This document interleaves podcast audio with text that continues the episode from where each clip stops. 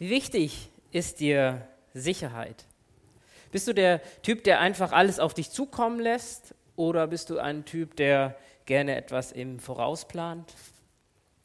Wie wichtig ist es dir, einen Tag vor einem Feiertag einkaufen zu gehen? Ja, letzte Montag, äh, letzten Samstag war ja der 1. Mai. Bist du ein Mensch wie ein gewisser Georg Müller, ein bekannter Gläubiger seiner Zeit, der täglich mit leerem Konto im Vertrauen ähm, die Materialien für sein Kinderheim bezog?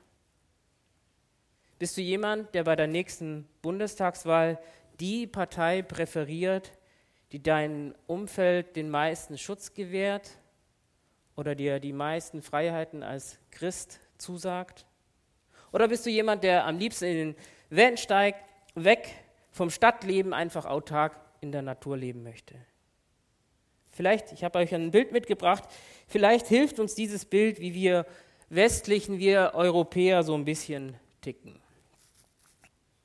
Eine Studie, und zwar vom Max Planck, äh, von der Max-Planck-Gesellschaft, hat Folgendes herausgefunden. Und zwar haben die 1030 Leute befragt, letztes Jahr im März, ähm, und äh, eine Studie dazu geführt. Und Folgendes kam dabei raus, ganz interessant. Der zufällige Indikator für eine Toilettenpapierbevorratung war, wie stark sich jemand durch die Pandemie bedroht fühlte. Menschen, die sich stärker bedroht fühlten, neigten dazu, mehr Toilettenpapier zu horten. Etwa 20 Prozent dieses Effekts war auf das Persönlichkeitsmerkmal Emotional, Emotionalität zurückzuführen. Menschen, die im Allgemeinen besonders besorgt, ängstlich sind, fühlten sich auch durch Covid-19 bedrohter und bevorrateten sich eher mit Toilettenpapier.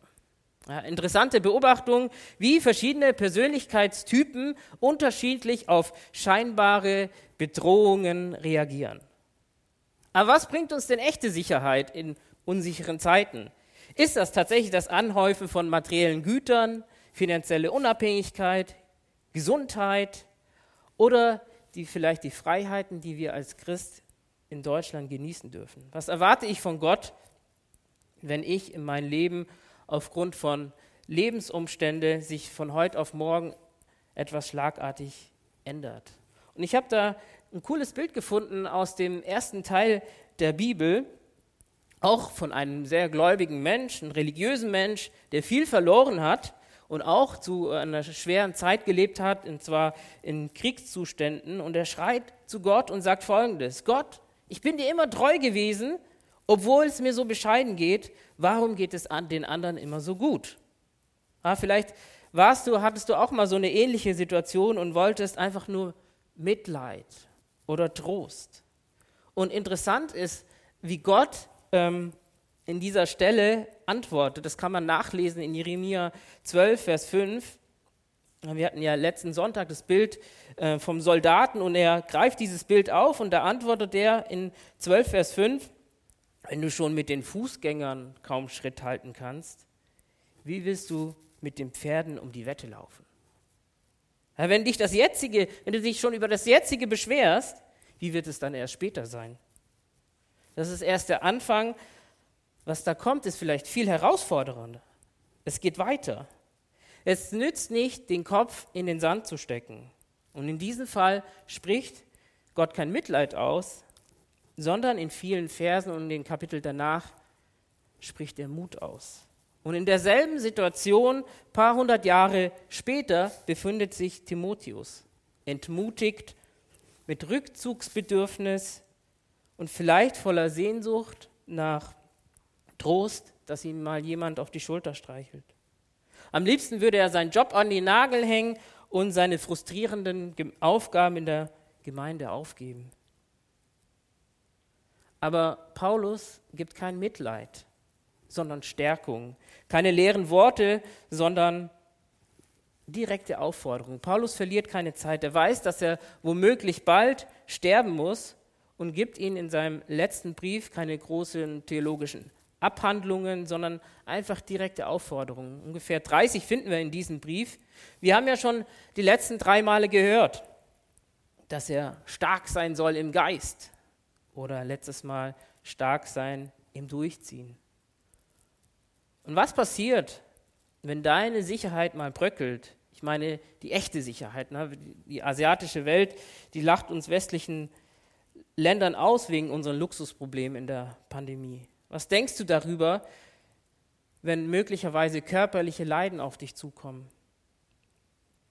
Und Paulus ermutigt, sei stark in der Bewahrung. Vielmehr, sei stark in der Bewahrung des Wortes. Und er meint hierbei Gottes Wort. Und ich möchte den Text vorlesen, den finden wir in 2 Timotheus 2, die Verse 7 bis 8. Da heißt es,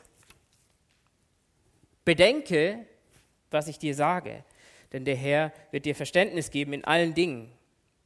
Halte im Gedächtnis Jesus Christus, auferweckt von den Toten, aus den Samen Davids, nach meinem Evangelium, in dem ich Leid ertrage, bis zu den Fesseln wie ein Übeltäter. Aber das Wort ist nicht gebunden. Deswegen erdulde ich alles um der Auserwählten willen, damit sie die Rettung, die in Christus Jesus ist, mit ewiger Herrlichkeit erlangen.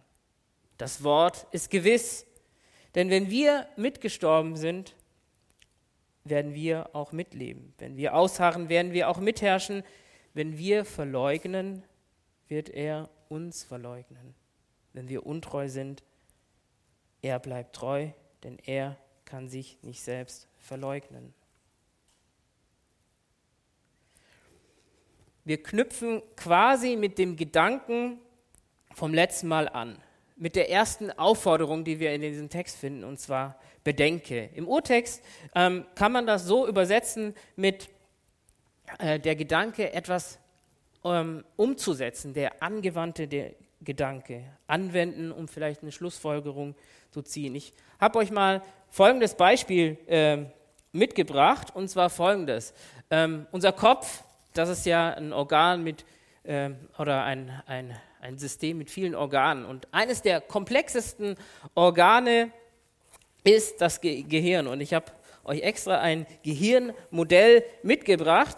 Ja, so sieht das aus. Also von außen relativ unspektakulär. Aber wenn man sich das mal von innen anschaut, ähm, besteht unser Gehirn aus zigtausenden von Bahnen. Wie so ein Wald, ähm, der sich in unserem Gehirn äh, vernetzt mit ähm, ganz vielen Synapsen. Und jedes Mal, wenn wir was Neues lernen, ähm, verknüpfen sich neue Synapsen und das wird gestärkt und wir werden gefestigt darin. Wie zum Beispiel bei der Fahrschule. Wir haben ganz viel Theorieunterricht bekommen und das erste Mal sitzen wir dann in praktischen Unterricht und dann kommt alles auf einmal. Ne? Verkehr achten, ähm, Lenkrad halten, Schaltung und so weiter. Und es braucht seine Zeit, bis sich diese Bahnen eben vernetzen und wir dann irgendwann ja, quasi fast blind dann eben Auto fahren können. Timotheus wird erinnert an sein Lehrerdasein. Ähm, letztes Mal gehört, haben wir gehört, er soll wie ein Soldat fokussiert sein, wie ein Läufer diszipliniert und verbindlich, wie ein Landwirt das Feingespür haben, fleißig und geduldig zu sein, widerstandsfähig zu sein. Er soll seine Gaben einsetzen. Was Paulus ihm da sagt, mit Bedenke, ist, quasi angewandtes Kopfwissen. Dinge, die nicht eben von heute auf morgen kommen, sondern die aufwendig gefestigt werden sollen. Und wir lesen, dass Gott oder wir sehen, dass Gott keine perfekten Menschen dazu braucht. Und dass diese Zusage finden wir in, in dem Vers 7, in, im zweiten Teil, wo es dann heißt, dass er uns Verständnis geben möchte in allen Dingen. Aber wenn es um schwierige geistliche Themen geht oder auch andere Dinge in deinem Leben, wo du Weisheit benötigst, darfst du beten. Daniel hat das auch gemacht im ersten Teil der Bibel, um Erkenntnis gebetet und gefastet. Und jetzt kommt eben die zweite Aufforderung, das eigentliche Thema von heute, was Timotheus von seinem weltlichen und halbchristlichen Umfeld unterscheidet. Was hält Paulus auf, der alleine, zerschunden, geschwächt im kalten Kerker sitzt, aufzugeben? Halte fest im Gedächtnis. soll jetzt Timotheus irgendwie krampfartig an irgendetwas denken? Ich glaube nicht. Auch hier, ähm, wenn man im Urtext nachschaut, was dieses Wort bedeutet, dann heißt das, also es etwas abrufen, was im Gedächtnis ist, ohne dass man das je irgendwie vergessen hat. Ich mache mal ein kleines Beispiel. Stell dir mal vor, du bist junger Familienvater und füllst deine Steuererklärung aus. Und auf einmal steht da eine Frage, ähm, ob du Kinder hast oder nicht. Würdest du je irgendwie die Tatsache vergessen, dass du Kinder hast? Oder bist komplett im Lernstress, in der Klausurphase, ähm, voll fokussiert? Hast du mal je die Tatsache vergessen, dass du einen Papa und eine Mama hast? Dass du ein Zuhause hast, wo du dich wohlfühlen kannst? Wir haben ja gehört, erfreulicherweise eben nächste Woche ähm, bald eine Hochzeit auch in der Gemeinde zu erleben. Stell dir mal vor, du bist verheiratet. Klar kann man im Alltagsstress ähm, mal wenig Zeit füreinander haben, aber hat man mal je die Tatsache vergessen, dass man verheiratet ist? Hier geht es nicht um angewandtes Kopfwissen, was wichtig ist, sondern um Beziehungswissen. Und in unserem Text und auch im gesamten Brief finden wir das einzige Mal genau in dieser Reihenfolge den Namen Jesus Christus und nicht umgekehrt. Und Paulus ähm, erwähnt das bewusst in dieser Reihenfolge. Erst der menschliche Name und dann sein Titel. Es ist ein Unterschied, ob ich mich vorstelle mit Hallo, ich bin Professor Dr. Müller so und so oder ich bin Herr von so und so was automatisch so eine Distanz schafft. Ich hatte ähm, letzte Woche einen jungen Patienten, die habe ich echt selten, ein zwölfjährigen Kind, und da habe ich einfach gesagt, hallo, ich bin der Joshua. Ja, das klingt schon viel wärmer. Aber wenn dir die Sicherheit in dein Leben genommen wird, sei es materiell oder körperlich, sei es gesellschaftliche Benachteiligungen oder auch politische Verfolgung, geht es nicht primär um was du im Kopf gelernt hast, sondern mit dem, wem du in Beziehung stehst. Es geht nicht um Kopfwissen, habe extra für euch ein Modell mitgebracht. Es geht um Herzwissen. Es geht darum, wofür dein Herz schlägt. Wenn dein Gehirn die komplexesten Dinge des Universums verstehen würde, wenn du ein IQ über 200 hättest, würde es dir gar nichts nützen, wenn dein Herz nicht arbeitet, wenn dein Herz, dein Gehirn nicht mit genügend Sauerstoff und Nährstoffe versorgt, dein Gehirn würde verkümmern.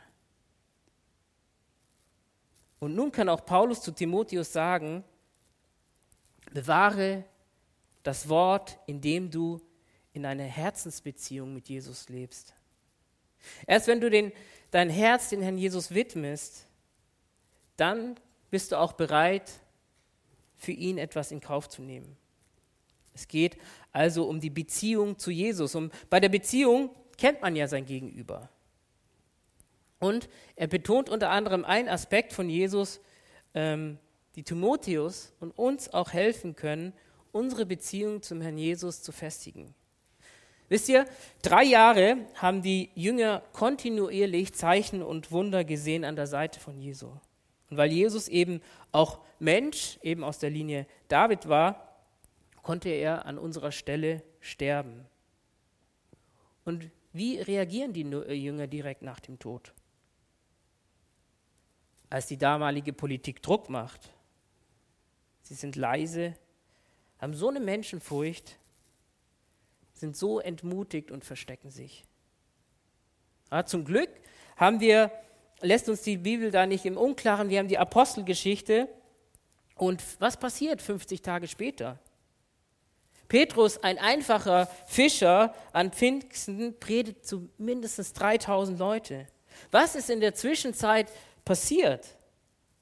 Es ist nicht nur der, die menschliche Natur von Jesus, sondern auf einmal begegnen sie den auferstandenen Herrn. Auch wenn sie in dieser Welt die Loser sind, und auch sein werden, durch den Sieg Jesu über den Tod sind sie die wahren Gewinner. Und Timotheus kennt vielleicht die ähm, Voraussagen ähm, über die Auferstehung, die ähm, verschwommen im ersten Teil der Bibel angekündigt worden sind. Aber nun hat er das Privileg, in Beziehung mit ihm zu stehen. Hast du dir mal Gedanken gemacht, dass der auferstandene Jesus gerade in den, er, den, äh, den ersten Christen so viel Mut gemacht hat? Traust du ihm das auch für dein Leben zu? Bist du dir bewusst, dass auch dieselbe Auferstehungskraft quasi in uns steckt? Denk mal darüber nach, über die Auferstehung und lass es mal wirken zwischen deinen Herzen und deinen Gedanken. Bewahre den auferstandenen, bewahre den auferstandenen Jesus und mache ihn zu deiner Herzenssache. Erst wenn dein Herz für Jesus schlägt, dann bist du bereit für ihn zu leiden. Und das erwähnt Paulus quasi in den nächsten Versen, in Vers 9 und Vers 10. Indem ich Leid ertrage bis zu den Fesseln wie ein Übeltäter. Aber das Wort Gottes ist nicht gebunden. Deswegen erdulde ich alles um der Auserwählten willen, damit auch sie die Rettung, die in Christus Jesus ist, mit ewiger Herrlichkeit erlangen. Ich meine, es war ja echt eine kritische Zeit für die Gemeinden damals vor Ort. Durch den politischen Wechsel ging es schlagartig. Auf einmal war Kaiser Nero ähm, an der Macht und von einmal hieß es Freiheiten für Christen und auf einmal eben die schnelle Verfolgung. Wir kennen das, wie schnell das gehen kann, wenn wir nur in unsere Vergangenheit ähm, gucken, ungefähr vor 50 Jahren, wie schnell politische Systeme sich schnell ändern kann. Aber auch heute durch die Pandemie haben wir erlebt, wie schnell es sein kann, dass die, die, die Situation von heute auf morgen schlagartig ändern. Und Paulus harte Arbeit an den vielen Gemeinden in Kleinasien stand auf dem Spiel. Das ist ja der letzte Brief, den Paulus schreibt, und ich bin überzeugt, wäre Timotheus eingeknickt, hätte er nicht durchgezogen, wer weiß, ob wir den Brief von ihnen heute überliefert hätten. Wer weiß, wie es heute mit der Christenheit ausschaut. Weil das Wort, in dem Fall die gute Nachricht, der letzte Auftrag, den der auferstandene Herr Jesus vor Himmelfahrt uns gegeben hat, sich nichts an nichts unterordnen muss.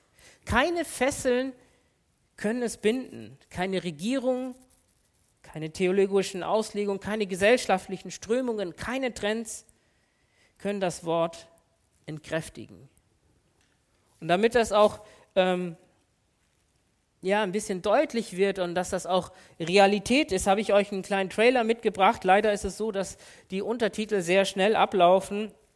Deswegen könnt ihr das gerne mal zu Hause äh, ähm, auf YouTube anschauen, auch den Film, das lohnt sich. Ich lasse es mal abspielen. Sheep Among Wolves. Ähm, der zweite Teil kam letztes Jahr raus. Ähm, empfehlenswerter Film, krasse Szenen auch zu sehen.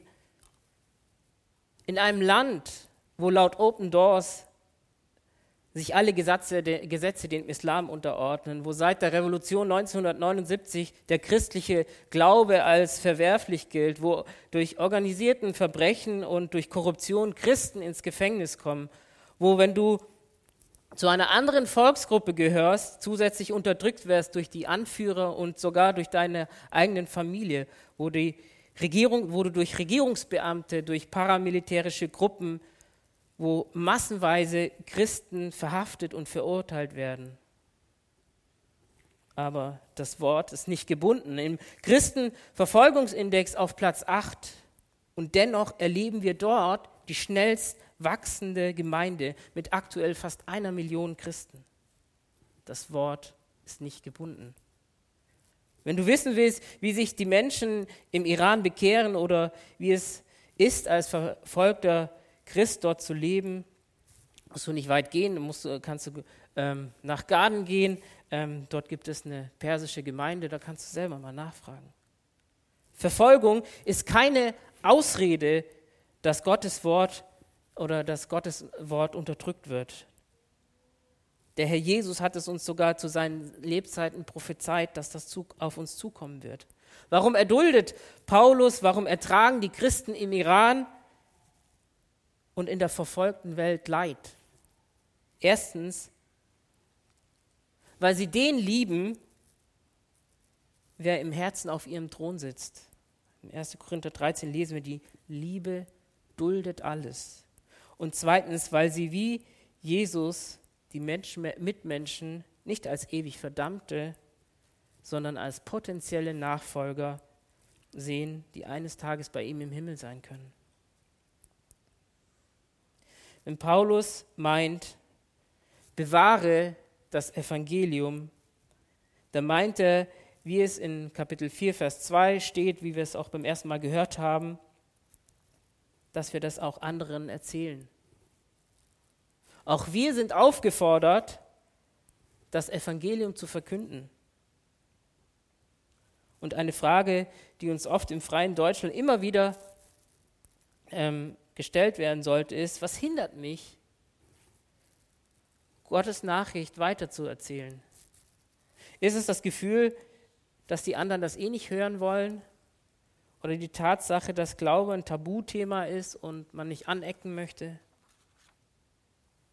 Ja, vielleicht hast du sogar Zweifel oder bist selbst unsicher über die Glaubhaftigkeit des Evangeliums. Dann geh vielleicht in deinen Hauskreis oder such dir jemand aus, wo, mit dem du gemeinsam die Bibel liest. Vielleicht hast du eine Person schon auf dem Herzen, die Jesus nicht kennt. Fang an im Gebet Gott darum zu bitten, dass die Person auf dich zukommt. Oder dass Leute dich ansprechen auf dein Leben Kannst du dein Lebenszeugnis, dein Erlebnis, wie du Jesus kennengelernt hast, innerhalb von drei Minuten in einfachsten Worten ähm, beschreiben? Ich kann, ähm, möchte eine Begebenheit aus meinem Leben erzählen.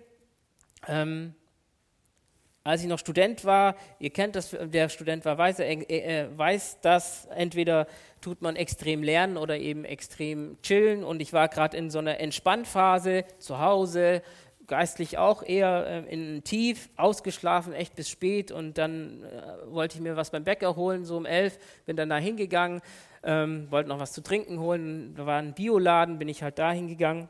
Und dann bin ich dann an der Kasse und dann spricht mich der Kassierer mit Namen an. Ich so, hä? Ähm, kennen wir uns oder so? Und das war tatsächlich ein alter Klassenkamerad von mir, äh, der damals echt philosophisch und theologisch interessiert war und mich nie von meinem Glauben bezeugt hat. Er hat es auch danach studiert und ich sehe den nach circa, weiß nicht, 10, 15 Jahren wieder und ich kann endlich ähm, ihm erzählen, was ich, was ich glaube und ähm, ja, was ich in Kiel mache und so weiter und ich war völlig begeistert. Und wisst ihr, wie ermutigt ich danach war? Vielleicht hast du auch mal schon so eine Begebenheit in deinem Leben erlebt. Was ich damit sagen will, ist, Gott segnet es, wenn du bereit bist, ähm, von ihm zu erzählen und er stärkt dich auch dabei. Ich möchte langsam zum Schluss kommen mit der Beantwortung der Frage, was gibt dir Sicherheit in unsicheren Zeiten? Die ähm, letzten Verse sind eine Hymne von der damaligen Zeit, die den Christen damals Mut zugesprochen hat, stark zu bleiben ähm, äh, in unsicheren Zeiten. Ich möchte nochmal den ähm, Text eben vorlesen. Da heißt es nämlich, das Wort ist gewiss, denn wenn wir mitgestorben sind, werden wir auch mitleben. Wenn wir ausharren, werden wir auch mitherrschen. Wenn wir verleugnen, wird er uns verleugnen wenn wir untreu sind. Er bleibt treu, denn er kann sich nicht selbst verleugnen. Und das unterstreicht quasi die Aspekte, die Paulus vorher erwähnt hat. Was ich mir wünsche für unser Leben, ist, dass wir Tag für Tag in der Identifikation zu unserem Herrn wachsen. Das ist das ganz, die ganzen Briefe von Paulus ähm, wiederholt er immer dasselbe Thema: Christus in uns. Nochmal, es ist wie in einer Liebesbeziehung. Wenn ein Kind oder ein Partner oder der Partner krank ist, dann leidest du automatisch mit. Nicht nur einmal, nicht nur zweimal, sondern jedes Mal. So wie Jesus gelitten hat, wird auch uns die Nachfolge etwas kosten können. Paulus sagt, Leiden kann zum Christsein dazugehören. Aber Jesus gibt uns die Kraft. Jesus, der auferstandene Sieger. Und auch wenn du in diesem Leben nur der Verlierer warst, eines Tages wirst du mit ihm herrschen in sein Königreich. Und tatsächlich, wir leben in einer schnelllebigen Zeit, was auch das Gemeindeleben scheinbar durcheinander bringen kann. Und auch hier gilt die Ernsthaftigkeit zu Gottes Wort. Ja, wir dürfen nichts weglassen oder so. Darüber werden wir beim nächsten Mal etwas hören. Folgendes. Wenn du zu ihm keine Beziehung hast, dann kann er sich auch nicht einsetzen für dich bei seinem Vater. Warum? Weil er sein Wesen treu sein muss. Jesus ist Wahrheit. Und vielleicht sagst du, jo, das ist vielleicht keine gute Nachricht, doch. Denn nur so besiegelt er die vielen Zusagen, die in der, im Neuen Testament zu lesen sind, die vielen Versprechen, auch die Versprechen, die in diesem Text sind. Wenn wir mitsterben, werden wir mitleben. Wenn wir ausharren, werden wir mitherrschen. Bewahre das Wort, indem du eine Herzensbeziehung zu Jesus lebst. Nur wenn wir wachsen in der Liebe zu unserem Herrn, wird es uns immer einfacher fallen, von ihm zu erzählen, auch wenn es uns etwas kostet. Ich möchte nochmal zum Abschluss beten.